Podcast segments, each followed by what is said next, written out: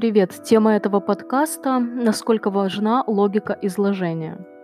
Важна и даже очень. Ну, я часто слышу мнение о том, что логически выстроенный текст скучен, там лишь факты, цифры и ничего человеческого. Ну, я не соглашусь, потому как именно логика повествования обеспечивает простоту и легкость самого процесса чтения, а также понимание аудиторией автора, да, что конкретно он хотел сказать, как он раскрыл тему. А, в ином случае без четкой логической структуры текст будет сырым, мысли автора путанными, а смысл непонятным. Логику повествования проще всего вести двумя способами.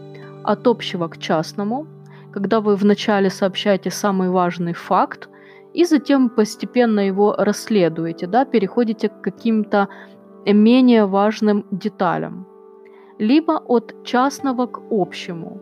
Сначала вы начинаете свое повествование с каких-то мелких деталей, а затем они нарастают, как снежный ком, и в конце уже перед читателем вырисовывается, что проблема глобальная, да, а не такая вот мелкая, как казалось на первый взгляд.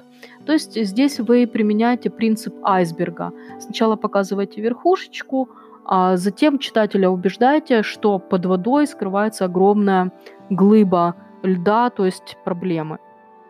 Если вы пишете аналитический материал, то предпочтительнее первый способ. Если материал проблемный, ситуативный, реакционный, и проблема рассматривается лишь с точки зрения автора, то предпочтительнее второй метод – а, хотя ко второму э, методу изложения прибегают английские журналисты при работе едва ли не над каждым материалом, начиная с новости и заканчивая статьей.